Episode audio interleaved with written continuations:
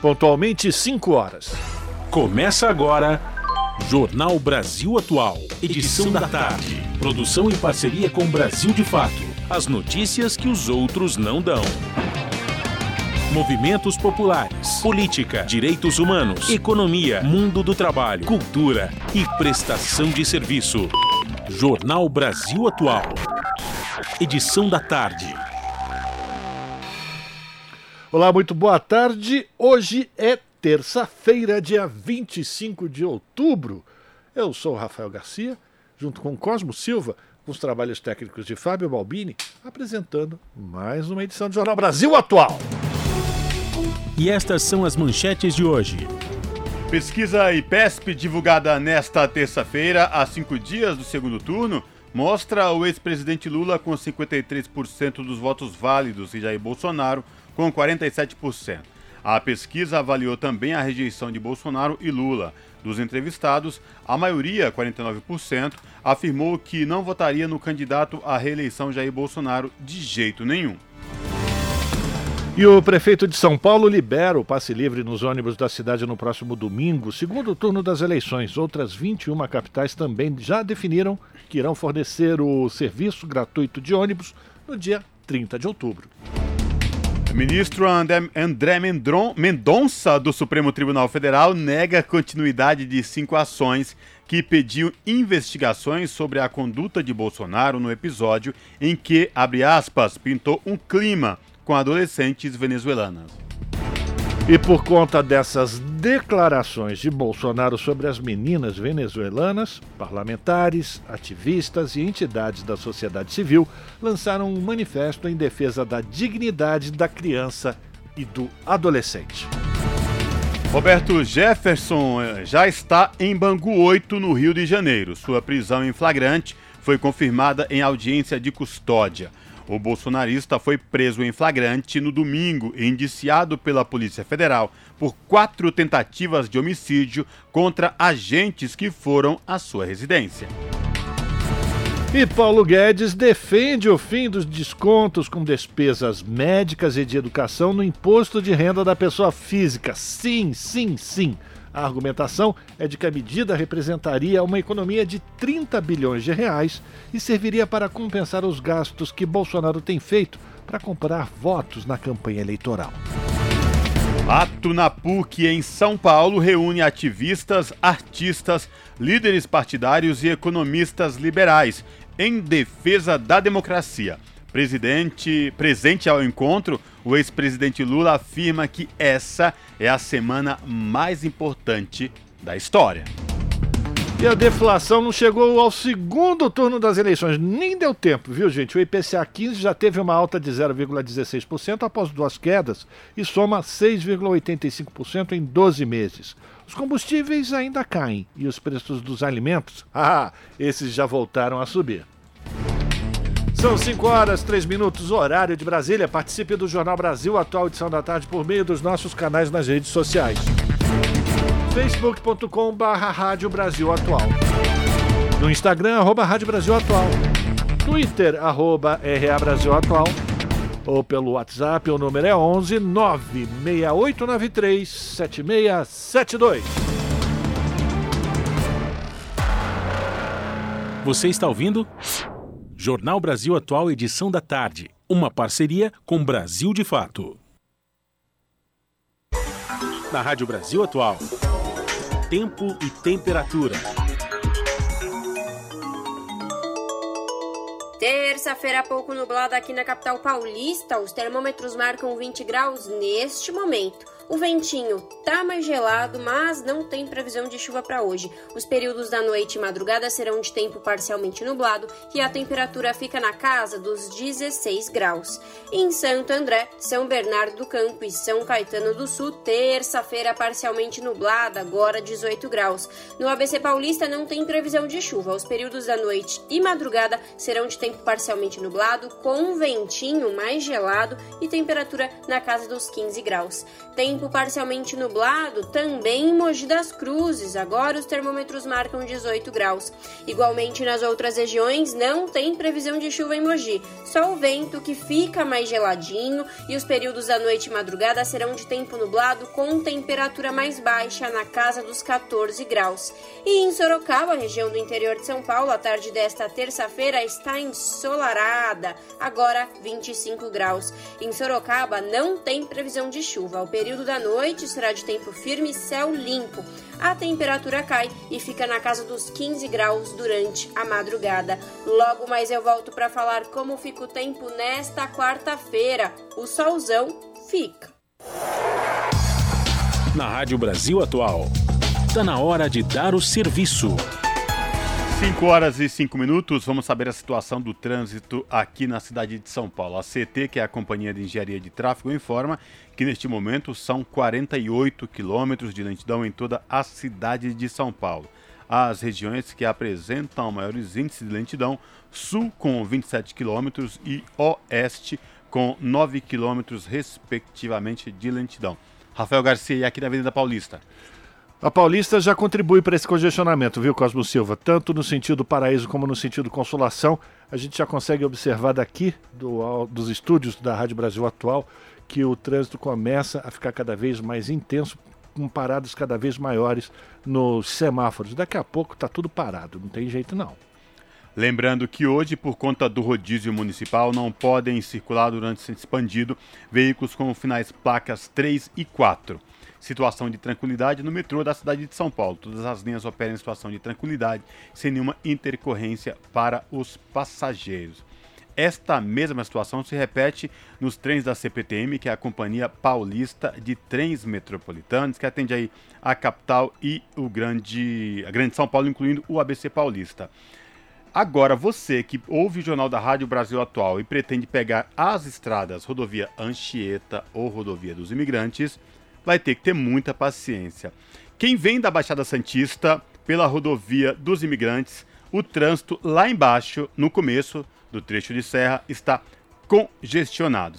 Quem desce pela rodovia Anchieta, sentido Guarujá, Baixada Santista, Praia Grande e Itanhaém, vai ter muita paciência porque lá no entroncamento a Anchieta já está interditada aí. A opção seria a rodovia seria não, é a rodovia dos imigrantes, que está tranquila para descer, inclusive com boa visibilidade no trecho de serra. Quem sobe pela Anchieta também, sem nenhuma intercorrência, sem nenhum problema, trânsito bom com boa visibilidade. Mas atenção, quem desce pela Anchieta no entroncamento, trânsito interditado. Quem sobe pela rodovia dos imigrantes, lá embaixo, no trecho de serra, trânsito muito lento. Salve, salve galera, nós somos a banda Planta e Raiz. E a gente também tá aqui na Rádio Brasil Atual, 98,9 FM. As músicas que as outras não tocam. Você pode participar da programação pelo WhatsApp 96893 7672. É nóis! Positive Vibration! Para eternizar essa balada.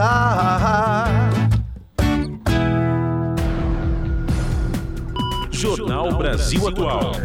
Edição da tarde. São 5 horas 8 minutos e a gente começa essa edição do Jornal Brasil Atual falando do ministro do Supremo Tribunal Federal, o André Mendonça, que negou a continuidade de cinco ações que pediam investigações sobre a conduta de Jair Bolsonaro no episódio em que o candidato à reeleição afirmou que, abre aspas, pintou um clima com adolescentes venezuelanas que, na visão de Bolsonaro, estariam se arrumando para ganhar a vida, nas palavras do presidente. Segundo o Mendonça, as ações não apresentaram documentos ou qualquer indício ou meio de prova minimamente aceitável que noticie ou demonstre eventual ocorrência de práticas ilícitas. O ministro, que chegou ao Supremo por indicação do Bolsonaro, afirmou ainda que, abre aspas, o poder judiciário não pode ser instrumentalizado pelas disputas político-partidárias ou mesmo ideológicas. São 5 horas e 9 minutos e Roberto Jefferson já está em Bangu 8, no Rio de Janeiro. Sua prisão em flagrante foi confirmada em audiência de custódia. As informações com Tamara Freire. O ex-deputado federal Roberto Jefferson já está no presídio Pedrolino Erling de Oliveira, conhecido como Bangu 8, no complexo de Jericinó, na capital do Rio de Janeiro. Ele chegou na noite desta segunda-feira após a sua prisão em flagrante ser confirmada em audiência de custódia. O procedimento foi conduzido via videoconferência pelo desembargador Ayrton Vieira, juiz auxiliar do gabinete do ministro do Supremo Tribunal Federal, Alexandre de Moraes. Jefferson foi preso em flagrante no domingo e indiciado pela Polícia Federal por quatro tentativas de homicídio contra agentes que foram à sua residência no município fluminense de Comendador Levi Gasparian cumprir um mandado. O ex-deputado fez diversos disparos de fuzil na direção dos policiais e lançou granadas, que feriram dois deles. O delegado Marcelo Vilela e a agente Karina de Oliveira precisaram de atendimento médico, mas passam bem. Jefferson cumpria a prisão domiciliar determinada dentro do inquérito das milícias digitais, que investiga atos antidemocráticos. No entanto, após descumprir diversas exigências atreladas ao benefício, como a proibição de dar entrevistas, receber visitas e fazer publicações nas redes sociais, o relator do caso, o ministro Alexandre de Moraes, determinou o seu retorno ao regime fechado. Era esse mandado que os policiais tentavam cumprir quando foram atacados. Da Rádio Nacional no Rio de Janeiro, Tâmara Freire. 5 horas 11 minutos e o primeiro-ministro de Portugal, Antônio Costa, declarou nesta terça-feira apoio ao ex-presidente Lula no segundo turno das eleições presidenciais contra o atual presidente Jair Bolsonaro.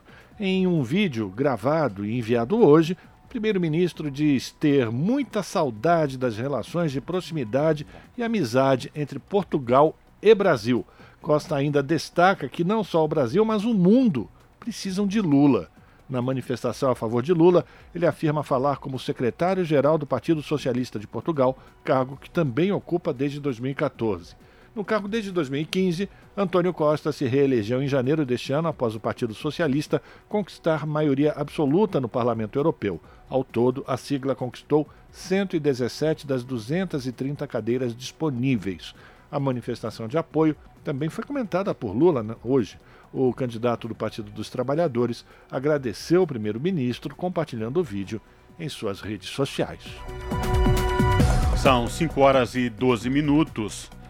Pesquisa IPESP Abrapel, divulgada nesta terça-feira, a cinco dias do segundo turno, mostra o ex-presidente Luiz Inácio Lula da Silva do PT com 53% dos votos válidos e Jair Bolsonaro do PL com 47%.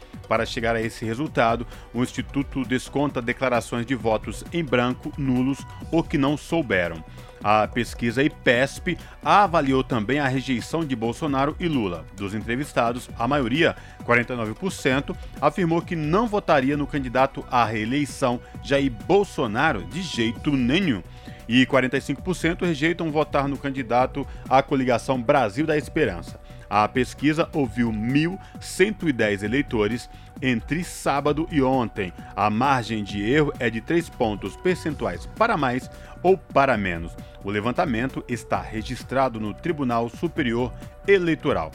A pesquisa mostra estabilidades dos dois candidatos na pesquisa de intenção de votos desde a última rodada, nos últimos 17 e 18.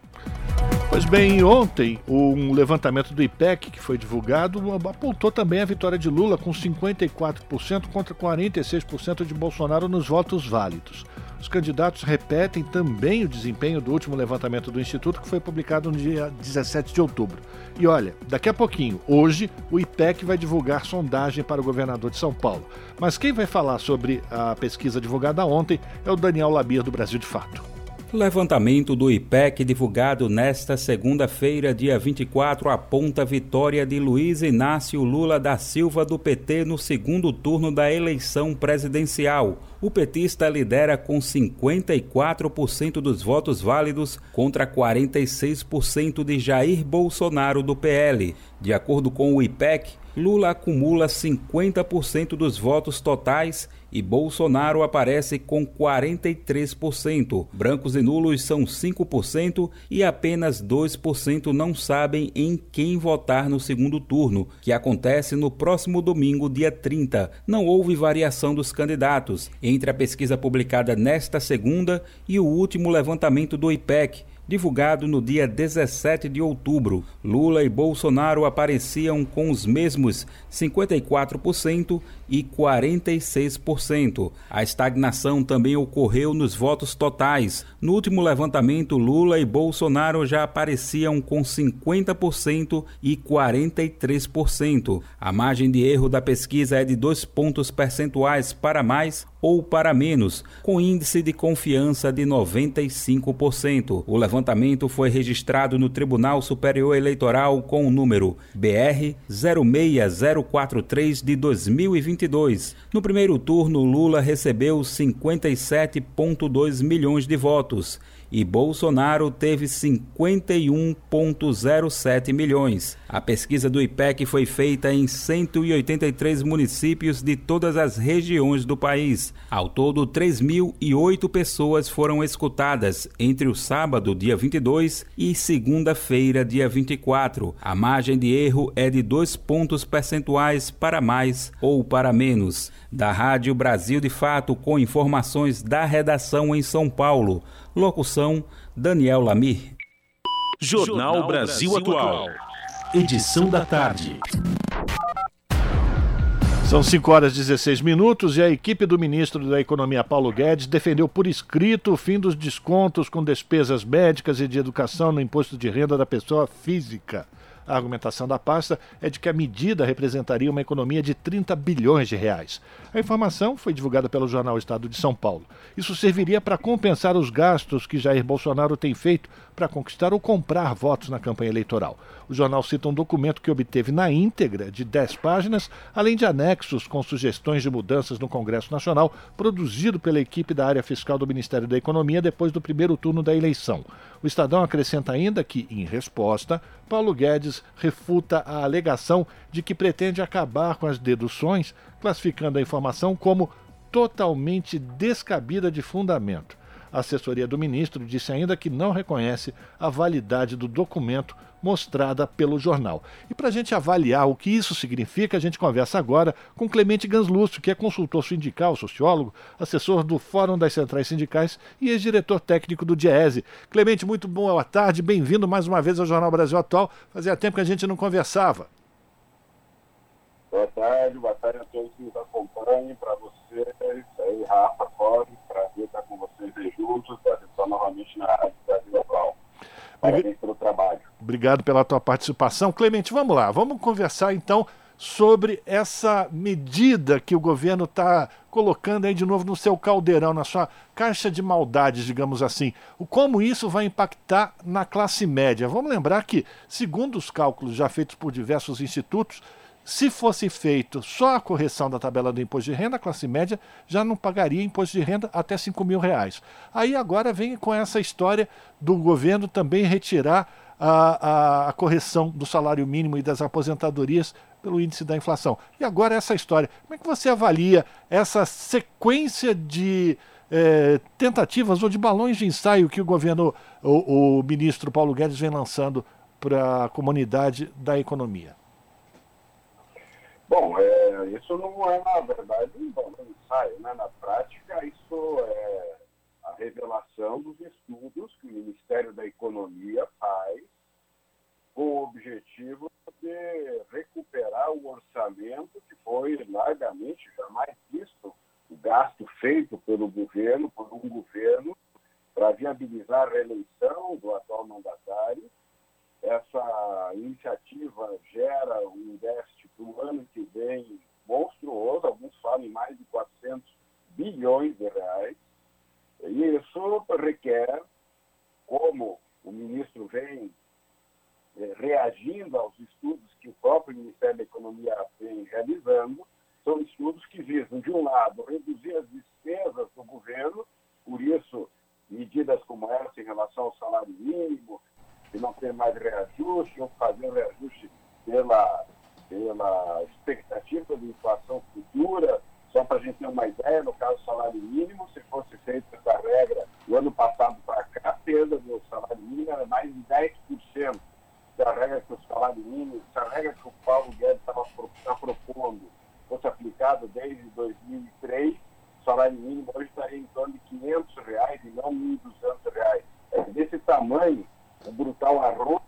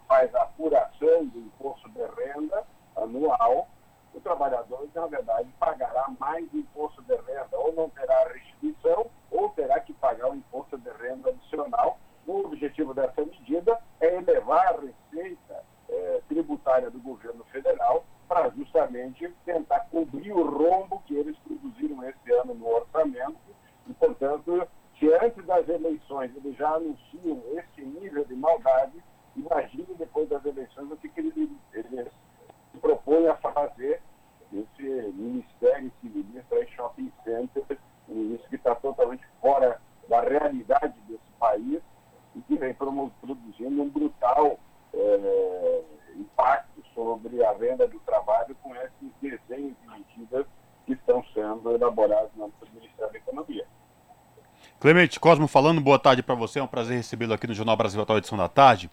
Clemente, antes, há dois, cerca de dois meses, muito se questionava o tal pacote de bondades do governo federal, pacote de bondades esse, muito classificado por muitos especialistas, economistas, cientistas sociais, de pacote eleitoreiro, com data para acabar agora em 30 de dezembro.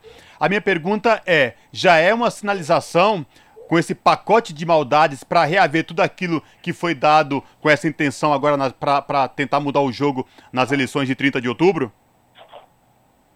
Exatamente, Cosme. O que essas medidas estão revelando é que o governo já percebe o tamanho do problema que ele criou para o ano que vem. Foram medidas feitas sem nenhuma projeção, com um cunho exclusivamente eleitoreiro, portanto, elas todas são medidas visando a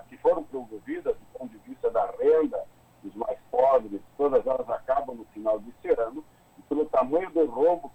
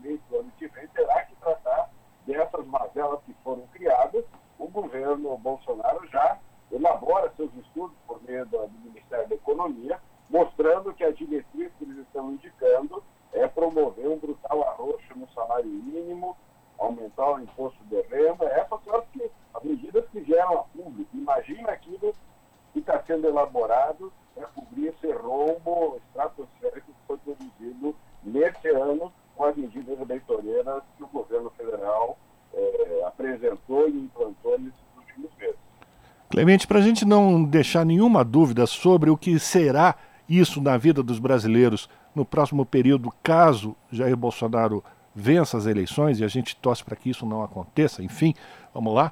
É, esse aumento, tanto do, do, é, do arroxo com o salário mínimo e tudo mais, e a retirada dessas deduções, isso vai impactar diretamente numa classe média e principalmente daqueles empreendedores individuais, as pessoas que acham que são donas do seu próprio trabalho, do seu próprio negócio e acham, muitas delas ainda achando que as políticas de Guedes são favoráveis aos empresários, tirando men menos Estado, mais trabalho, enfim, esse tipo de baboseira que é dito pela equipe do, do Paulo Guedes essas pessoas precisam ficar muito atentas porque isso vai impactar diretamente na vida delas também, né? Bom, ela impacta diretamente na renda que elas têm, seja pagando mais impostos, seja diminuindo a base salarial, que muitas vezes é, orienta,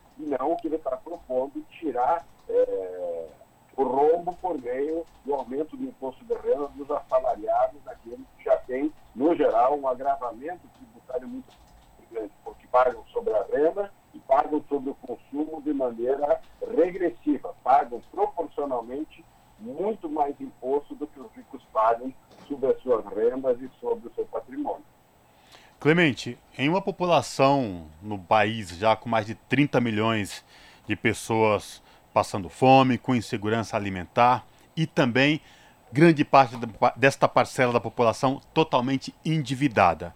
Eu queria te ouvir sobre essa questão do crédito consignado do Auxílio Brasil.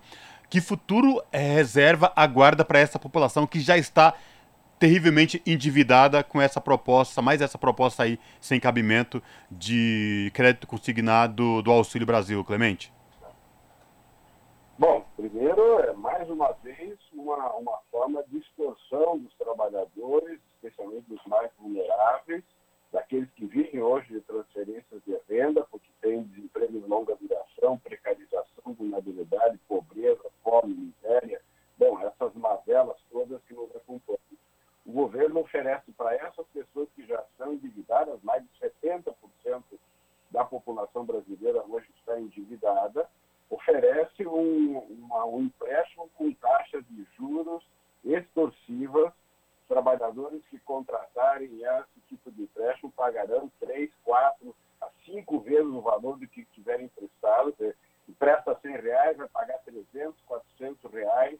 É um absurdo que está sendo produzido por esse governo e é a pior forma de fazer é, a chamada solução para o endividamento. Na verdade, você compromete a renda dessas famílias futuras de maneira dramática, as pessoas com maior dificuldade, inclusive, de estruturar uma, uma renda, por isso vivem do auxílio, do auxílio do, hoje do Auxílio Brasil.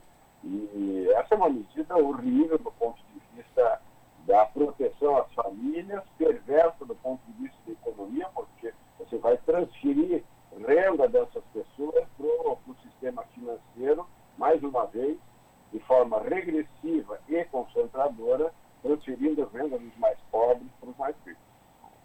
Perfeito. Quero agradecer a participação do Clemente Ganslúcio, consultor sindical, sociólogo, assessor do Fórum das Centrais Sindicais, também ex-diretor técnico do DIESE, Departamento Intersindical de Estatística e Estudos Socioeconômicos, fazendo aqui no Jornal Brasil Atual uma avaliação de mais esse pacote de maldades que foi está sendo gestado pelo ministro Paulo Guedes e sua equipe para tentar mais uma vez tampar os buracos que Bolsonaro tem colocado é, por conta das suas políticas de distribuição de auxílios, de vales, etc., na tentativa de ganhar votos para essas eleições. Clemente, muito obrigado pela tua participação. Um abraço para você. A gente continua em contato e espera ter a tua participação mais vezes aqui no jornal, viu? É um prazer estar com vocês, prazer estar com vocês, Rafa e Gossman, para ter aqui vocês ouvintes da Rádio Brasil Atual. Sucesso no trabalho. Um abraço. Conversamos com Clemente Ganslúcio aqui no Jornal Brasil Atual. Você está ouvindo? Jornal Brasil Atual, edição da tarde. Uma parceria com Brasil de Fato. Jornal Brasil Atual, edição da tarde, são 5 horas e 31 minutos. Bispos de todo o país lançam carta contra a reeleição de Bolsonaro. Religiosos afirmam que presidente e seus apoiadores, abre aspas, abusaram do nome de Deus para legitimar seus atos, fecha aspas. A reportagem é de Caroline Oliveira, com locução de Sara Fernandes, do Brasil de Fato. Um grupo de bispos católicos brasileiros lançou, nesta segunda-feira, uma carta contra a reeleição de Jair Bolsonaro, do PL, à presidência da República, sem citar diretamente o presidente. Intitulado Bispos do Diálogo pelo Reino, o coletivo reúne bispos da Igreja Católica de várias regiões do Brasil. Eles afirmam que o segundo turno das eleições coloca a população brasileira diante de um desafio dramático que não permite neutralidade. O contexto, segundo os religiosos, impõe um posicionamento acerca de dois projetos de Brasil: um democrático e outro autoritário. Um comprometido com a defesa da vida a partir dos empobrecidos, outro comprometido com a economia que mata. Um que cuida da educação, saúde, trabalho, alimentação e cultura. Outro que menospreza as políticas públicas porque despreza os pobres. Os bispos pontuam ainda que o atual governo virou as costas para a população mais carente, principalmente nos tempos de pandemia e que, junto de seus apoiadores, abusou do nome de Deus para legitimar seus atos e ainda o usam para fins eleitorais. Os religiosos condenam ainda a disseminação de mentiras, destacando que vivemos quatro anos sob o reinado da mentira, do sigilo e das informações falsas. No fim, os bispos pedem que a população brasileira veja Jesus no rosto de cada pessoa e não em autoridades humanas que os manipulam em nome de um projeto ideológico de poder político e econômico. A carta completa pode ser lida na reportagem no site brasildefato.com.br. De São Paulo, da Rádio Brasil de Fato, com informações de Caroline Oliveira, locução Sara Fernandes. São 5 horas e 33 minutos. E o plenário do Supremo Tribunal Federal formou maioria nesta terça-feira para manter a resolução da Corte para combater a disseminação de fake news. A decisão retifica a decisão tomada pelo ministro Edson Fachin. O ministro rejeitou no sábado pedido da Procuradoria-Geral da República para derrubar a nova resolução do TSE para agilizar a retirada de notícias falsas durante o período eleitoral entre vários pontos, prevê que o tribunal possa determinar diretamente as plataformas que excluam em até duas horas posts sabidamente inverídicos ou gravemente descontextualizados sobre a integridade desta reta final das eleições. A resolução ainda traz a possibilidade de o presidente da Corte Eleitoral determinar a suspensão temporária do funcionamento de rede social se houver descumprimento reiterado de determinações. Até o final da manhã desta terça-feira, Faquim e outros seis ministros já haviam votado para manter a resolução do tribunal. O voto do relator foi seguido por Roberto Barroso, Gilmar Mendes, Dias Toffoli, Ricardo Lewandowski, Alexandre de Moraes e Carmen Lúcia. O placar já garante maioria para a manutenção dos poderes da Corte Eleitoral, embora a votação siga aberta até as 23 horas e 59 minutos desta terça-feira. São 5 horas e 34 minutos. Compra de votos é crime eleitoral e pode resultar desde multa até quatro anos de prisão. Segundo o Tribunal Superior Eleitoral, o candidato, além de multa, pode ter o registro da candidatura cassado. A reportagem é de Mariana Lemos, do Brasil de Fato. Faltando menos de uma semana para o segundo turno das eleições, é importante ressaltar que a compra de votos é crime, de acordo com a legislação eleitoral. A ação, também conhecida como corrupção eleitoral ou captação de sufrágio, deve ser denunciada sempre que identificada. Mas você sabe quais as práticas que configuram a compra de votos? Segundo a legislação, é proibido qualquer ato que vise dar, oferecer, prometer, solicitar ou ainda receber para si ou para outras pessoas pessoas dinheiro, dádiva ou qualquer outra vantagem para obter ou dar voto, e ainda para conseguir ou prometer abstenção, ainda que a oferta não seja aceita. Ou seja, configura crime eleitoral de compra de votos, oferecer, prometer ou realizar qualquer benefício ao cidadão eleitor em troca de voto, mesmo que este não aceite a proposta. De acordo com o Tribunal Superior Eleitoral, caso você seja alvo dessa prática ou saiba de alguma ocorrência que vise a compra de votos, deve denunciar no Ministério Público Eleitoral. Na queixa, é necessário informar provas e solicitar que o promotor eleitoral local investigue o caso. É importante ressaltar que a compra de votos não necessariamente pode envolver dinheiro vivo. Por exemplo, se um candidato oferecer carona aos eleitores no dia da votação, essa atitude pode configurar compra de votos. Da mesma forma, a entrega de cestas básicas, oferecimento de emprego público e todo e qualquer benefício pessoal que possa ser trocado por voto é configurado compra de votos. Pelo artigo 229 do Código Eleitoral, o responsável pela proposta de compra de voto pode ser condenado a até quatro anos de pena de reclusão, mais o pagamento de multa. Segundo o TSE, o candidato, além da multa, pode ter o registro da candidatura cassado. O tribunal também informa que a prática de atos de violência ou grave ameaça à pessoa com o intuito de obter-lhe o voto também constitui captação ilícita de sufrágio. De São Paulo, da Rádio Brasil de Fato, Mariana Lemos. Brasil de Fato Uma visão popular nas eleições 2022. Acompanhe a cobertura completa no site brasildefato.com.br. E o nosso contato agora no Jornal da Rádio Brasil Atual é com o Vitor Nuzzi. O Vitor Nuzzi, que é repórter do portal da Rede Brasil Atual, redebrasilatual.com.br. Olá, Vitor, tudo bem? Prazer falar contigo, meu amigo. Seja bem-vindo. Olá, Cosmo, boa tarde. Obrigado pela, pela, pelo convite. Vitor, quais destaques do portal da RBA você traz para os nossos ouvintes nesta terça-feira, a poucos dias da eleição do segundo turno para a presidência da República? Faltam cinco dias, hein, Igor? Contagem regressiva. Você já escolheu seu candidato? Opa, candidato já está mais do que escolhido desde o primeiro turno, aliás. E você?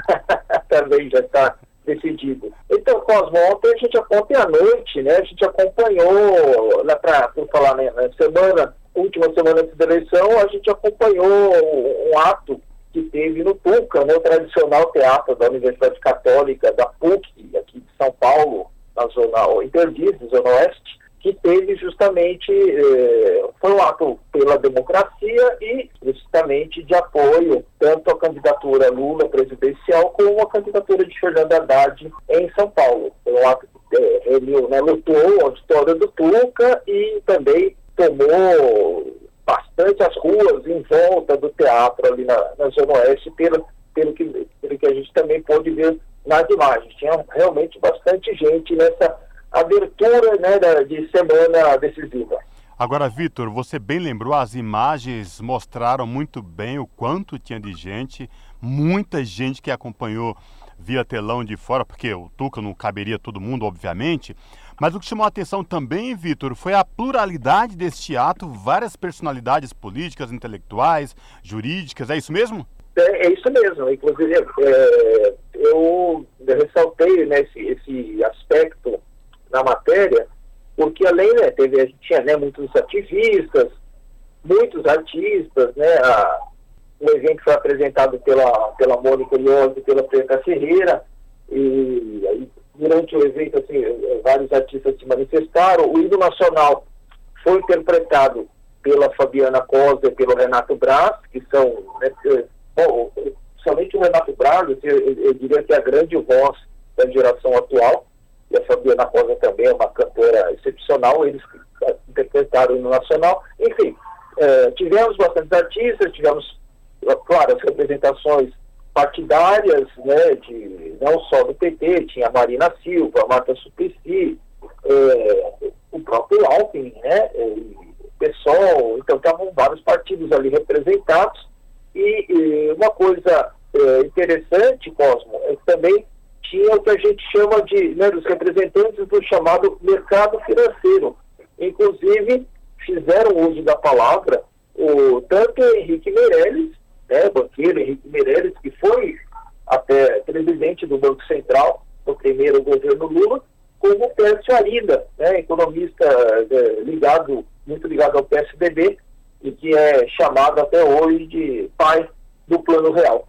Agora, Vitor, isso que você chamou a atenção, né? além de personalidades do meio intelectual, artístico, jurídico, político, é, pessoas ligadas ao mercado financeiro, para ter um ato desse tão plural, com diversos segmentos da sociedade civil, que chama em defesa da democracia e do Brasil, é porque as pessoas deram conta do que pode vir depois de 30 de, de, de outubro, agora, esse próximo domingo, dia das eleições. Um momento delicado, onde a gente tem que reafirmar o tempo todo a defesa de direitos e a defesa do Estado democrático de direito. Imagino que todos, quando se posicionaram e falaram lá no Tuca, reforçavam essa questão, é isso mesmo? O Pércio Arida, tanto o Pércio Arida como o Henrique Meirelles, é, falaram que, né, ao contrário do que diz a propaganda oficial do governo, né, a economia é, vai muito mal, né, e o Persarida, inclusive, é, acho que foi mais contundente, né, na, na fala dele, chegou a chamar o, o, o atual presidente da República de desqualificado, né, e de, ele disse que já em 2018, ele contou ali no no evento que já em 2018 ele dizia os amigos dele, para as pessoas próximas, que não daria certo, né? Que seria um, um desastre, né? Já chamava, já chamava de desqualificado, de obscurantista, de com tentações autoritárias. Aí ele contou né, que muitos amigos dele, é, dele dessa vida, que ele chamou de gente de bem, essa expressão é sempre preocupante, né, Cosmo? É, muitos amigos dele não acreditaram, votaram no, no, presidente que se elegeu e se arrependem hoje. E aí o, o Pessarida, inclusive, concluiu a fala dele, fala rápida, é, afirmando que o que está em jogo nessa eleição é muito mais do que a economia, é o futuro do Brasil.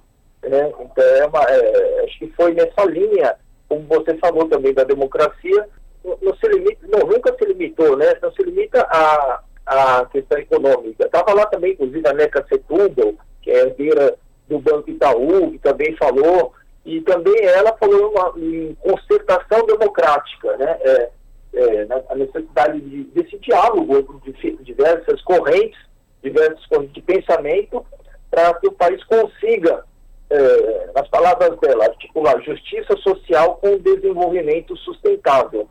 E todas as falas né, foram muito nessa linha da, da questão da reconstrução, da reunificação do país.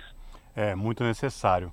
Bom, Vitor, obrigado por falar com a gente. Se eu não falar contigo até a próxima sexta-feira, boa eleição para você, boa eleição para todos nós e que todos no dia 30 de outubro possam votar com tranquilidade, com consciência tranquila e, acima de tudo, vá lá depositar o voto na urna. Vitor, obrigado por falar com a gente, se cuide e até a próxima, viu? Abraço. Um abraço, Cosmo. Até a próxima e boa eleição. Falamos aqui com o Vitor Nuzzi, no jornal Brasil Atual. São 5 horas e 43 minutos. Parlamentares, ativistas e entidades da sociedade civil lançaram ontem um manifesto em defesa da dignidade da criança e do adolescente. Esse documento foi lido durante esse ato realizado na PUC. A iniciativa foi motivada após as declarações de Bolsonaro sobre meninas venezuelanas. Confira na reportagem de Júlia Pereira.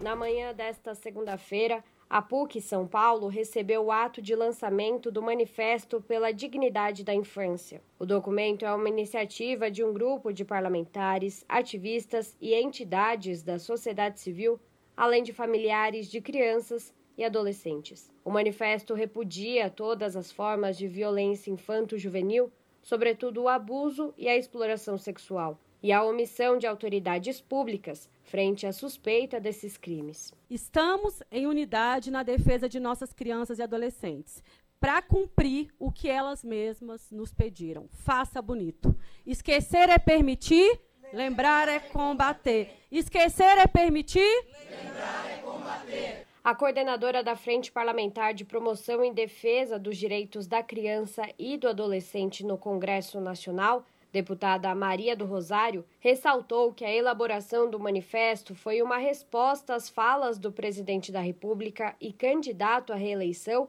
Jair Bolsonaro do PL, sobre meninas venezuelanas. Na última semana, algumas dessas declarações repercutiram nas redes sociais. No episódio mais recente, durante uma entrevista a um podcast no dia 14 de outubro, Bolsonaro disse que, abre aspas, pintou um clima fecha aspas, ao encontrar com meninas venezuelanas durante visita à comunidade de São Sebastião, em Brasília. Nas palavras dele, as adolescentes estavam se arrumando em um sábado à noite para ganhar a vida.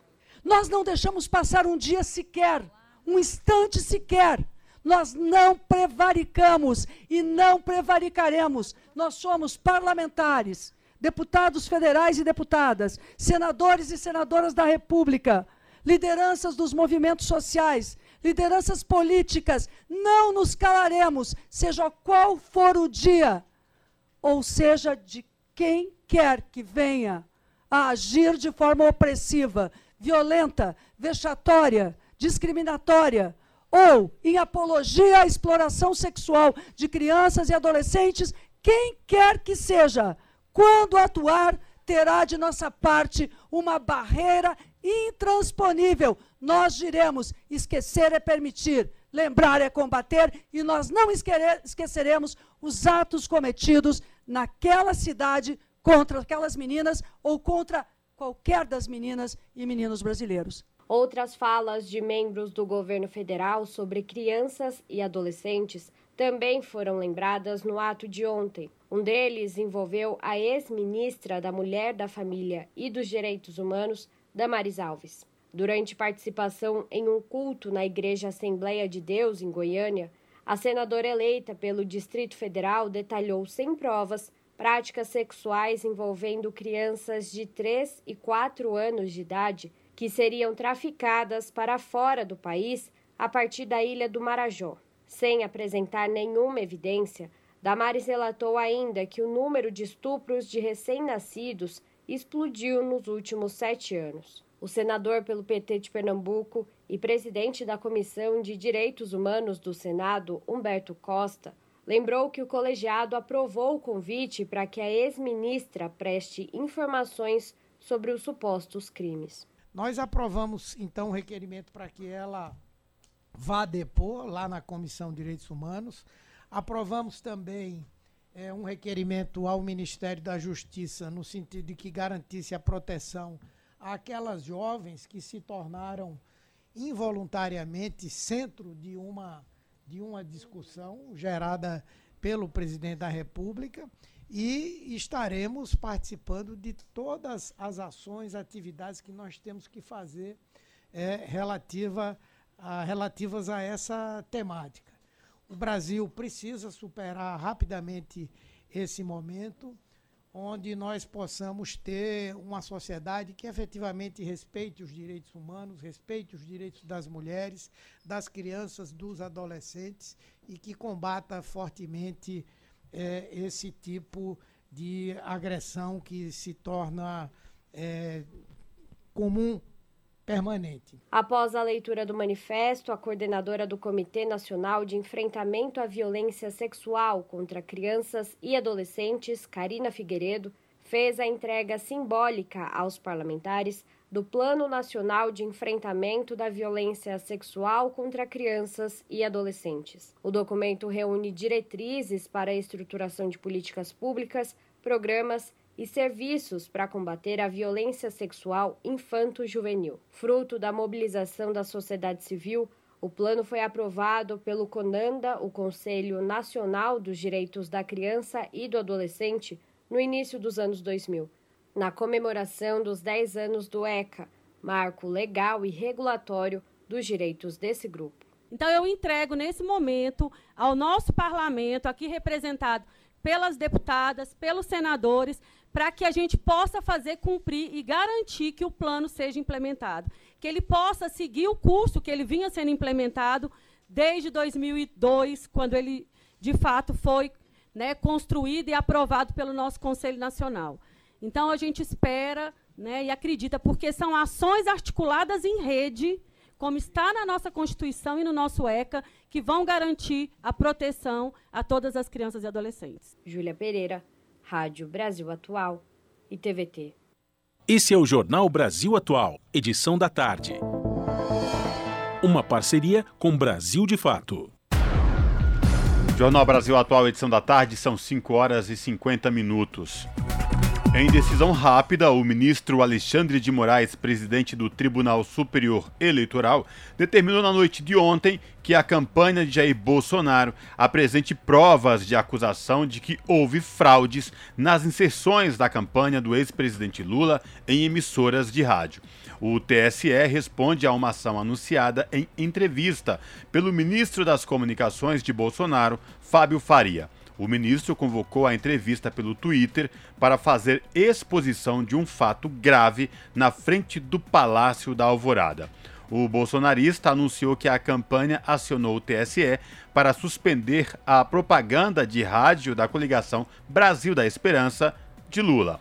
No despacho, Alexandre de Moraes destaca que a denúncia do governo e de Fábio Faria não tem sequer o nome das empresas contratadas pela campanha de Bolsonaro para fazer os levantamentos de fraudes alegadas. De acordo com ele, na ação, os autores, ou seja, o Palácio do Planalto, não indicam informações básicas sobre as alegações, como quais seriam as rádios, dias ou horários dos fatos ocorridos, ou mesmo a metodologia ou fundamentação de como se chegou essa, a essas conclusões.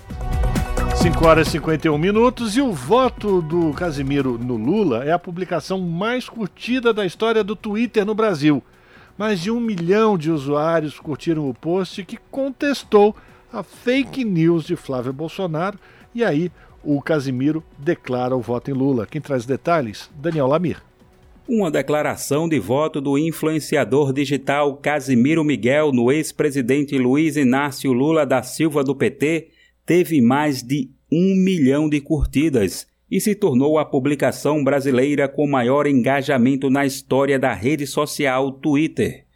No último sábado, dia 22, o streamer Casimiro Miguel publicou em suas redes uma foto onde aparece segurando dois balões que formam o número 29, em referência ao seu aniversário comemorado no último final de semana. No mesmo dia, o senador Flávio Bolsonaro compartilhou em suas redes uma versão adulterada da foto do aniversário de Casimiro, onde o número 9 surge alterado e transformado em 2, para assim formar o número 22 que representa o PL, legenda do candidato à reeleição Jair Bolsonaro.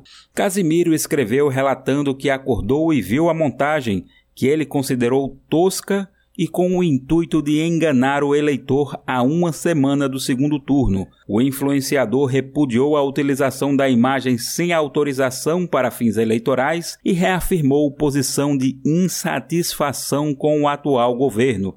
Casimiro ainda escreveu a seguinte frase: Como sabem, dia 30 meu voto é 13. Segundo o levantamento comparativo em análise da plataforma de monitoramento digital da revista Fórum, a Dataforum, o tweet que ocupava o posto de mais curtido do Brasil era do ilustrador Iago, com 952 mil curtidas. Da Rádio Brasil de Fato, com informações da redação em São Paulo. Locução Daniel Lamir. Jornal Brasil Atual, edição da tarde, são 5 horas e 54 minutos.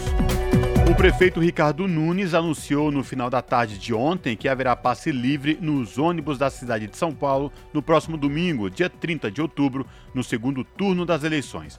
Outras 21 capitais também já definiram que irão fornecer o serviço gratuito de ônibus no domingo. Nas eleições do primeiro turno, no dia 2 de outubro, 14 capitais tiveram passe livre nos transportes. Mais detalhes na reportagem de Larissa Borer. No dia 18 de outubro, o ministro Luiz Roberto Barroso, do Supremo Tribunal Federal, liberou prefeituras e empresas concessionárias a oferecerem o serviço de transporte público gratuito no segundo turno das eleições, dia 30 de outubro. Com isso, muitas capitais se manifestaram e aderiram ao chamado passe livre. Outras resolveram pela gratuidade apenas no trecho da volta. É o caso de Rio Branco, capital do Acre, que não cobrará o valor da passagem na volta para quem apresentar o comprovante de votação. Em Natal, no Rio Grande do Norte, haverá a cobrança da tarifa, mas com valor reduzido. Em São Paulo, até ontem à tarde, o prefeito Ricardo Nunes não havia se comprometido com a aplicação do passe livre no dia 30, próximo domingo. De acordo com Evaniza Rodrigues, da União dos Movimentos de Moradia, a pressão da sociedade civil fez com que o prefeito voltasse atrás e garantisse a gratuidade do serviço dos ônibus municipais no segundo turno das eleições. O prefeito Ricardo Nunes, desde a primeira hora, onde, quando esse tema já foi levantado, né, ele já tinha dito que não daria, né, que achava que não precisava, que era um impacto muito grande na prefeitura, então, né, logo de cara que não daria. E isso, essa reação tão pesada e tão imediata, mesmo depois da decisão né, do TSE, é, acabou né, mobilizando um conjunto de organizações da sociedade civil, movimentos populares, ONGs, sindicatos, universidades, né, é, que está fazendo um movimento que é de caráter nacional, mas que aqui em São Paulo foi fortalecido por mais de 120 organizações, demonstrando tanto a necessidade como a insensibilidade do município em indicar, assim, sequer debater o assunto, nem, nem levou para discussão nem na Câmara, nem nos órgãos municipais, essa questão, né? Por isso que essa, essa articulação nossa foi né, em 10 dias, né? A gente juntou 720 organizações. Então, é para o dia 30, as linhas de ônibus acabam, né? Que pode ser anunciada essa liberação para que as pessoas possam votar, né? Na cidade de São Paulo. Para Rafael Calabria, coordenador do Programa de Mobilidade Urbana do IDEC, Instituto de Defesa do Consumidor, a gratuidade dos transportes públicos em dia de eleição se faz necessário para que todos possam exercer seu direito como cidadão, até mesmo as pessoas mais vulneráveis que moram longe e não têm o dinheiro da condução. O passe livre agora nas eleições é muito importante porque a gente tem dados nas cidades que mostram que a tarifa do ônibus e do metrô é uma barreira de acesso das pessoas ao transporte coletivo e, portanto, aos locais que elas iriam com o transporte coletivo, saúde, educação e, no nosso caso agora, do voto. Então, como o voto é um direito e uma obrigação, é muito justo e justificável que seja dado passe livre para que as pessoas possam votar sem custos e exercer o seu direito. Em vídeo publicado em suas redes sociais, Eduardo Suplicy, do PT, eleito deputado estadual em São Paulo, parabenizou tal medida que foi conquistada com o apoio da sociedade civil e da pressão de parlamentares do PSOL e PT. Quero parabenizar os movimentos sociais como o Polis, o Enesc, o Observatório das Metrópoles, as centrais sindicais e também os vereadores, especialmente os vereadores do PT, do PSOL, que todos juntos organizarmos e apresentarmos um projeto de lei para assegurar que no próximo domingo, dia 30, haja gratuidade do transporte coletivo no município de São Paulo, tal como tem acontecido em muitos outros municípios brasileiros. É a forma de garantir que a população mais pobre possa estar efetivamente uh, indo de sua residência até os postos de eleições para garantir que haja um comparecimento muito maior e para que se fortaleça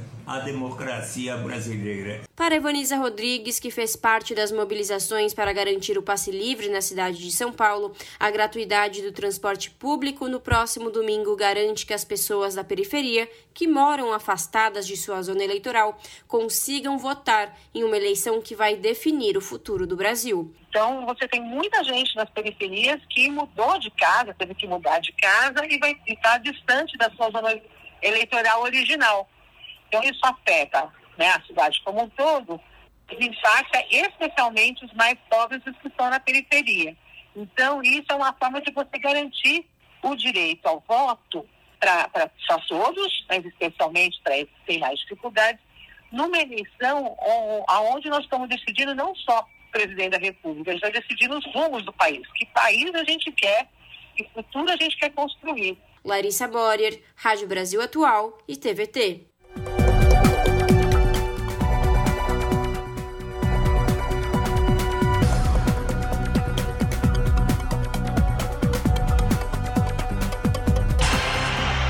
Rádio Brasil Atual.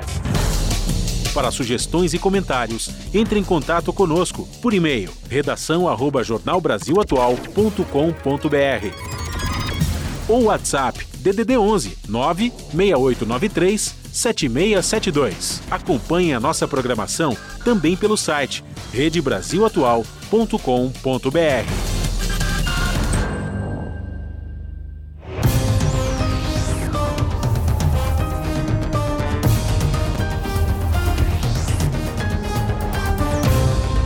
São seis horas, hora da gente fazer o nosso contato com a Ana Flávia Quitério, que é a apresentadora do seu jornal, voltando hoje para a bancada do seu jornal que começa pontualmente às sete da noite pela TVT, canal 44.1 digital, o sinal que é aberto para toda a região metropolitana de São Paulo. E é ela que estará aqui com a gente para contar quais serão os destaques desta terça-feira. Olá, Ana Flávia, bem-vinda de novo. Diga aí quais são os destaques. Boa noite. Olá, Rafa e Cosmo. Uma excelente noite a vocês e a todos os ouvintes da Rádio Brasil Atual. E vamos de destaques desta terça aqui no seu jornal. Bom, vamos começar do um estudo do INESC, o Instituto de Estudos Socioeconômicos, mapeou a origem do orçamento secreto e aponta que o dinheiro vem de fundos estratégicos para o combate às desigualdades. Ou seja, ao invés de ajudar os mais pobres, o governo federal tira o dinheiro para alimentar o orçamento bilionário paralelo, sem transparência, né, para negociar com parlamentares em benefícios próprios. Vamos falar também do cálculo do Diese, né, de que o salário mínimo para uma família com quatro pessoas deveria ser de R$ 6.307 esse valor é mais de cinco vezes superior aos R$ 1.212 do atual salário mínimo, que não tem aumento real há quatro anos. E para finalizar, Paulo Guedes anunciou os planos para desvincular os benefícios do INSS, como a aposentadoria e o BPC, da inflação do ano anterior. Bom, na prática, para vocês entenderem, isso significa que o salário dos aposentados não será corrigido como é atualmente. Levantamento do professor Eduardo Faiani mostra que a proposta afeta ao menos, olha só, 72 milhões de brasileiros. Bom, é essas e outras notícias completas vocês conferem pontualmente comigo às sete da noite no seu jornal. Um bom programa, viu, Rafa e Cosmo? Um beijão grande para todo mundo. Eu aguardo vocês. Até lá. Jornal Brasil Atual, edição da tarde. Uma parceria com Brasil de Fato. Você que sofre para pagar as contas e o mercado. Você que é aposentado. Você deveria estar com medo. Essa semana, o governo Bolsonaro anunciou o fim dos reajustes pela inflação do salário mínimo e das aposentadorias. Se já está difícil viver agora, com Bolsonaro vai piorar. O próximo alvo é acabar com o 13 terceiro e as férias. Não é à toa que maus patrões tentam forçar seus funcionários a votarem em Bolsonaro. Mas o voto é secreto. Bolsonaro nunca mais.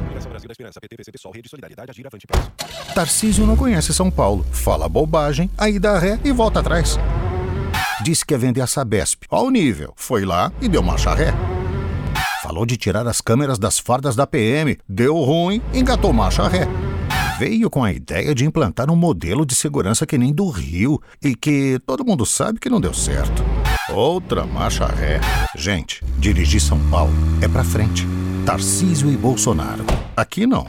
Coligação Juntos por São Paulo. Os governos do PT, do Lula e da Dilma mandaram o dinheiro dos brasileiros para promover os seus companheiros. E o pior, eles deram calote no Brasil. O PT preferiu fazer o metrô da Venezuela do que investir no metrô de Minas Gerais e fazer a ferrovia transnordestina. O PT preferiu fazer porto em Cuba do que fazer a transposição do São Francisco e duplicar as nossas rodovias. Lula preferiu apoiar certos companheiros do que gerar empregos e desenvolver o Brasil. Coligação PLPP e Republicanos. Duas pontes desabaram na BR-319 no Amazonas. Quatro pessoas morreram e dezenas ficaram feridas. Mas no ano passado, Tarcísio, quando ainda era ministro do Bolsonaro, se gabava do trabalho feito naquela estrada. Na BR-319, que nós tivemos, fizemos um grande trabalho de manutenção no passado. Mas Tarcísio já sabia dois anos antes dos problemas. Ele foi avisado. Tarcísio mostra mais uma vez que é ruim de serviço. É essa incompetência que você quer para São Paulo? Coligação Juntos por São Paulo. Vote 10. Agora a escolha tá fácil pra gente votar direito. Tarcísio, o melhor ministro, Haddad, o pior prefeito. Agora a escolha tá fácil pra gente votar direito. Tarcísio, o melhor ministro, Haddad, o pior prefeito. De um lado, o melhor ministro, do outro, o pior prefeito. Tarcísio, o mais preparado e confiável para governar São Paulo. Fundação São Paulo, por mais. Esse é o Jornal Brasil Atual, edição da tarde. Uma parceria com Brasil de Fato. 6 horas e 5 minutos. IPCA 15 volta a subir após dois meses de queda. A alta acumulada no ano é de 4,8% e nos últimos 12 meses de 6,85%. As informações com Cristiane Ribeiro.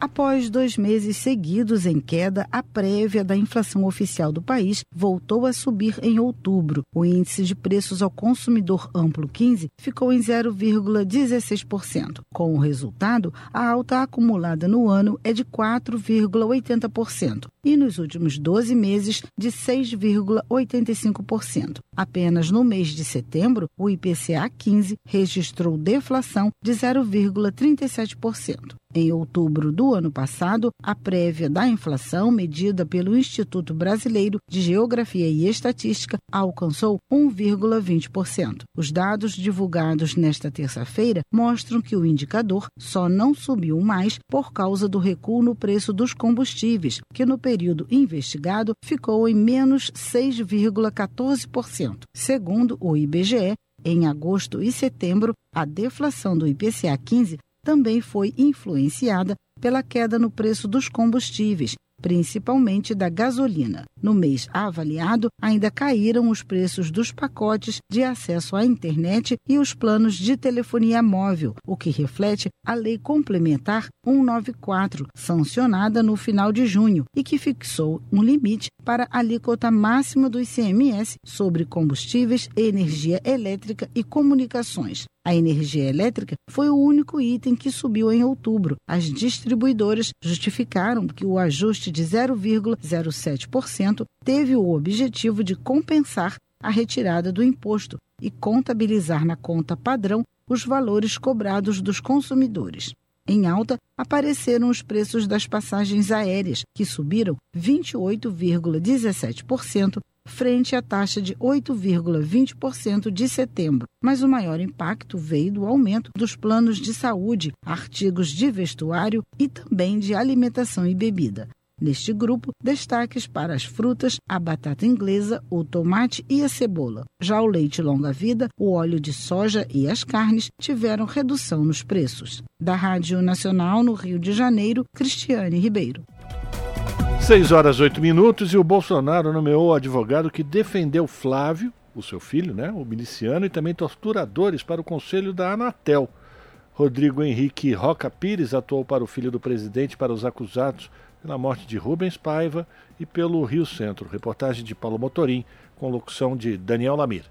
O candidato à reeleição Jair Bolsonaro do PL, que ocupa a cadeira do Palácio do Planalto, nomeou o advogado Rodrigo Henrique Roca Pires para ser representante dos usuários de serviços de telecomunicações no Conselho Consultivo da Anatel. Rodrigo Pires é atualmente secretário nacional de Defesa do Consumidor e ex-advogado do senador Flávio Bolsonaro, do PL, filho do próprio presidente.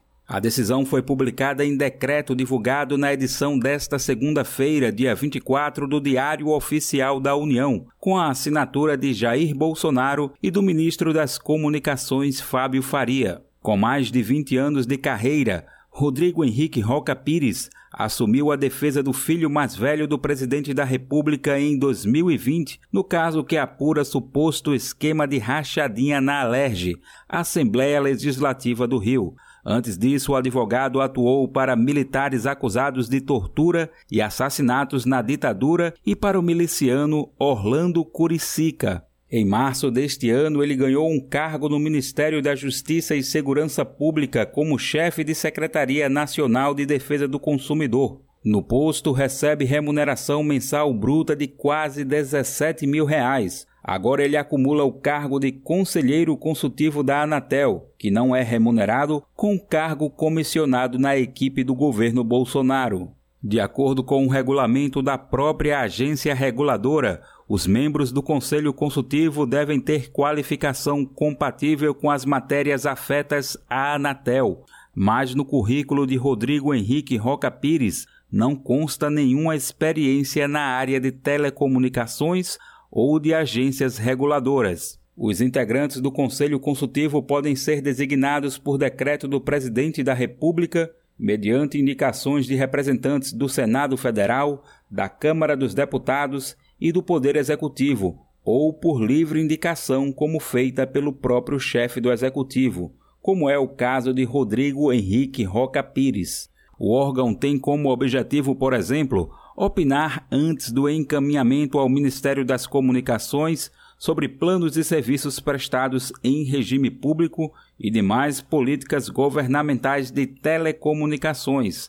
Além disso, apreciar relatórios e aconselhar sobre a prestação de serviço no regime público. A ligação de Rodrigo Henrique Roca Pires com pautas ligadas ao bolsonarismo é antiga como advogado, defendeu o general reformado José Antônio Nogueira Belran, os coronéis reformados Rubens Paim Sampaio e Raimundo Ronaldo Campos, e os ex-sargentos Jurandi e Jaci Oschensendorf, todos denunciados pelo Ministério Público Federal por participação no homicídio do ex-deputado Rubens Paiva. Roca também atuou como advogado dos acusados de planejar o frustrado atentado ao Rio Centro em abril de 1981, entre eles o coronel reformado Wilson Machado, sobrevivente da explosão acidental no carro que levava as bombas. O advogado também defendeu o ex-soldado da PM do Rio, Paulo Roberto Alvarenga,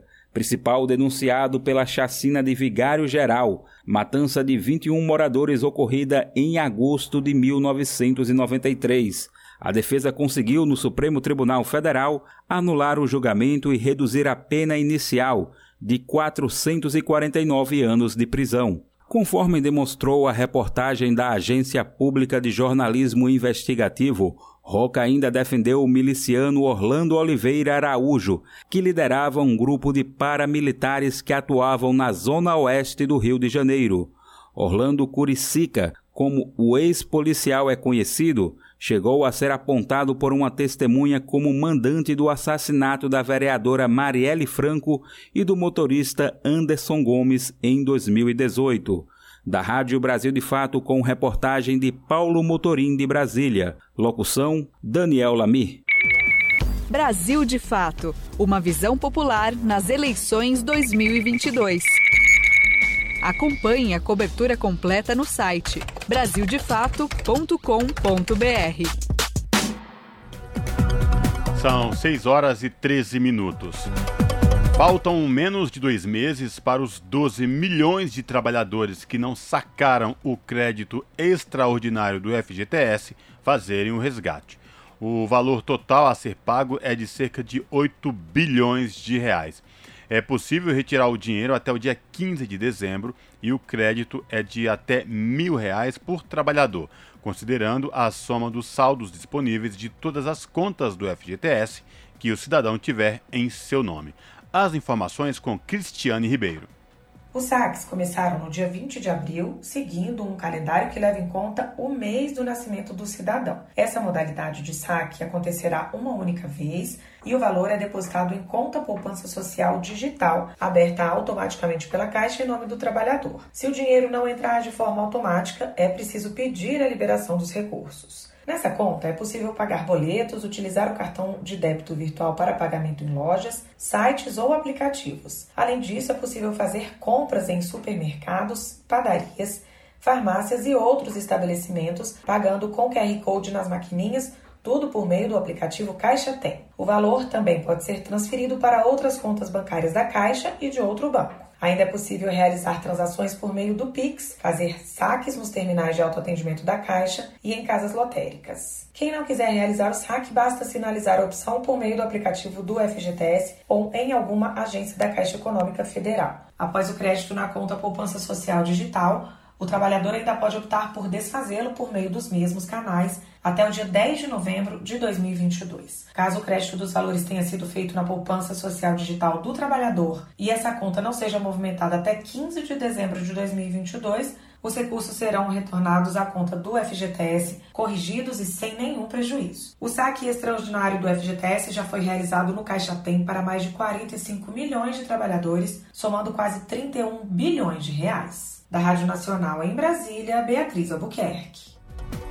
6 horas 15 minutos e os dados de milhões de beneficiários do Auxílio Brasil foram vazados para milhares de correspondentes bancários, como são chamados os agentes terceirizados, contratados por instituições financeiras para prestar e vender serviços a clientes que estão usando essas informações pessoais em uma estratégia agressiva de venda de crédito consignado. De acordo com reportagem da jornalista Amanda Aud, do The Brazilian Report, portal de notícias sobre o Brasil para divulgação no exterior, a riqueza de detalhes dos dados fortalece a percepção de que eles tenham sido vazados pelo próprio governo federal a possibilidade de empréstimos consignados com o programa Auxílio Brasil faz parte da medida eleitoreira anunciada às vésperas do pleito pelo governo de Jair Bolsonaro, que libera o beneficiário a comprometer até 40% de sua renda mensal com esses empréstimos. A medida faz parte do arsenal orçamentário que Bolsonaro vem lançando mão para evitar de ser o primeiro presidente da história do país a não se reeleger. A reportagem mostra, no entanto, que apenas um desses correspondentes bancários tinha dados privados de 3 milhões e 700 mil pessoas, o que representa 20% de todos os beneficiários do Auxílio Brasil em 21 dos 27 estados brasileiros. A estimativa é que pelo menos 50 mil correspondentes tenham tido acesso às bases de dados semelhantes a essa. São 6 horas e 17 minutos. Tribunal de Contas da União dá 24 horas para a Caixa explicar consignados do Auxílio Brasil. A ação questiona a segurança financeira dos cidadãos e benefício eleitoral. As informações com Daniel Ito. O ministro Haroldo Cedraz, do Tribunal de Contas da União, determinou nesta segunda-feira que a Caixa Econômica Federal preste esclarecimentos em 24 horas sobre a concessão de empréstimos consignados para beneficiários do Auxílio Brasil. A ação foi proposta pelo Ministério Público junto ao TCU, que destacou a liberação acelerada de empréstimos consignados pela Caixa a beneficiários do Auxílio Brasil. O MP manifestou dúvidas se esses procedimentos respeitam os interesses do banco e a segurança financeira do público-alvo. O Ministério Público também disse que um possível benefício eleitoral ao atual presidente da República não está descartado como verdadeiro propósito desses empréstimos. Segundo o processo, nos três primeiros dias de operação, a Caixa liberou cerca de 1 bilhão e 800 milhões de reais em empréstimos consignados para 700 mil beneficiários do Auxílio Brasil e do BPC, o benefício de prestação continuada. Com a decisão do TCU, a Caixa terá um prazo de 24 horas para se pronunciar sobre o conteúdo dos autos, bem como para enviar pareceres, notas técnicas, resoluções e outros documentos que tratem da concessão do empréstimo e dos riscos associados a essa operação. O ministro Haroldo Cedras também determinou que uma cópia do despacho seja encaminhada para o presidente do TSE, ministro Alexandre de Moraes. Da Rádio Nacional em Brasília, Daniel Ito. As notícias que os outros não dão. Jornal Brasil Atual. Edição da tarde. Uma parceria com Brasil de Fato. 6 horas 19 minutos. E a Vale ganha mais prazo para a obra de reparação pelo crime de Brumadinho.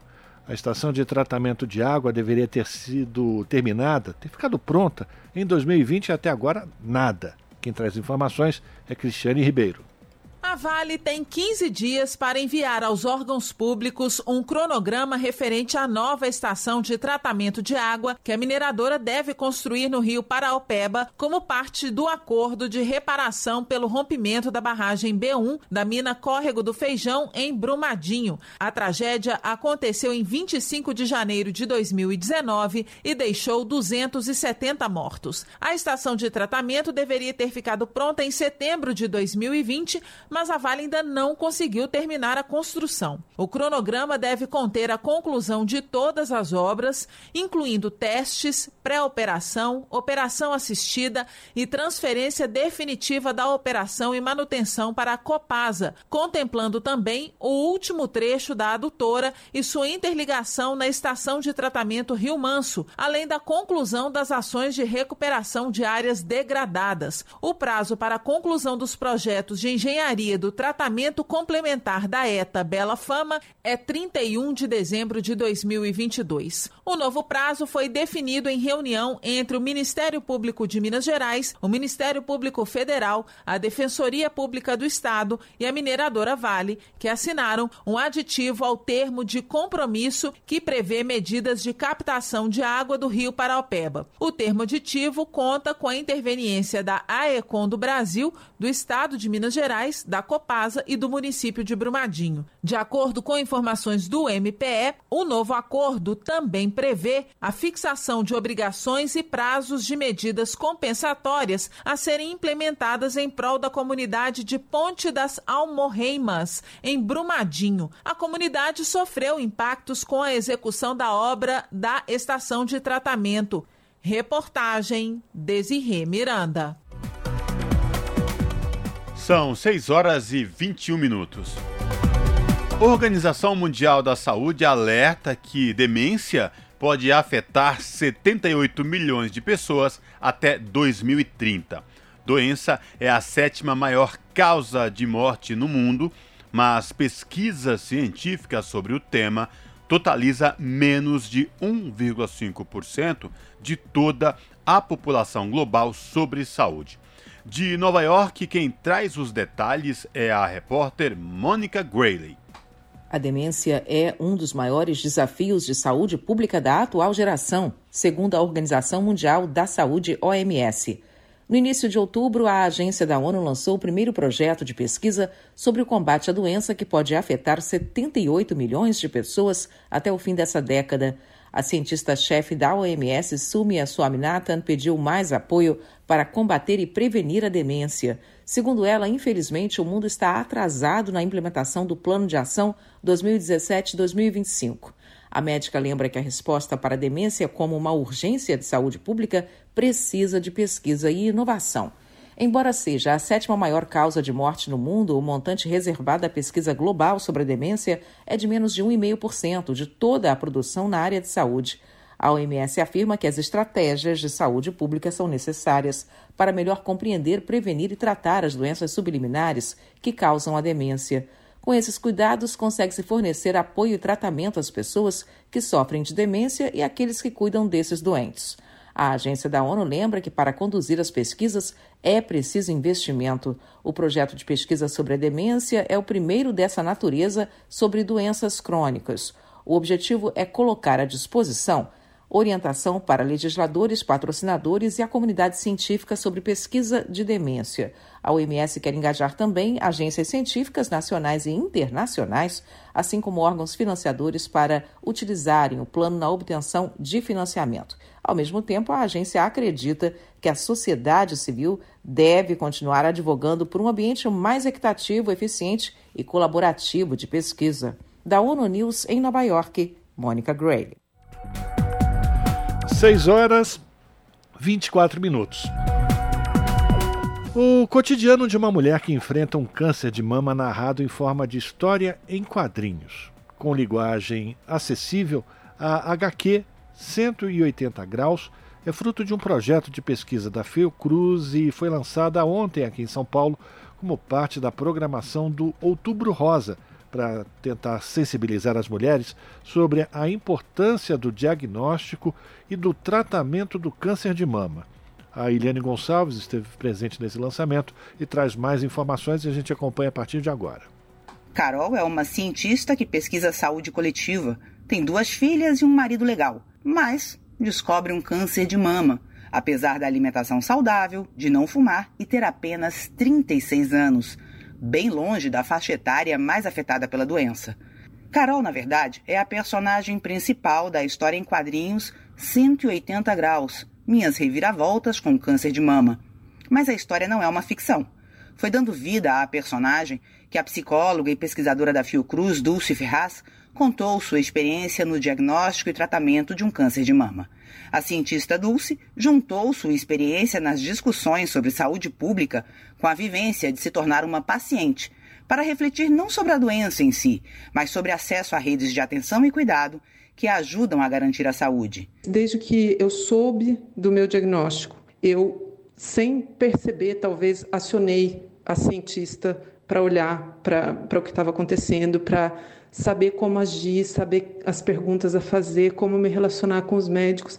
É, nos meus estudos, as relações entre médico e paciente, como a gente diz, mas mais amplamente profissionais de saúde e, e pacientes, era um aspecto importante. Assim, como é que a gente cuida das pessoas? Né? Essa, essa é uma pergunta importante, eu acho, para várias das minhas pesquisas.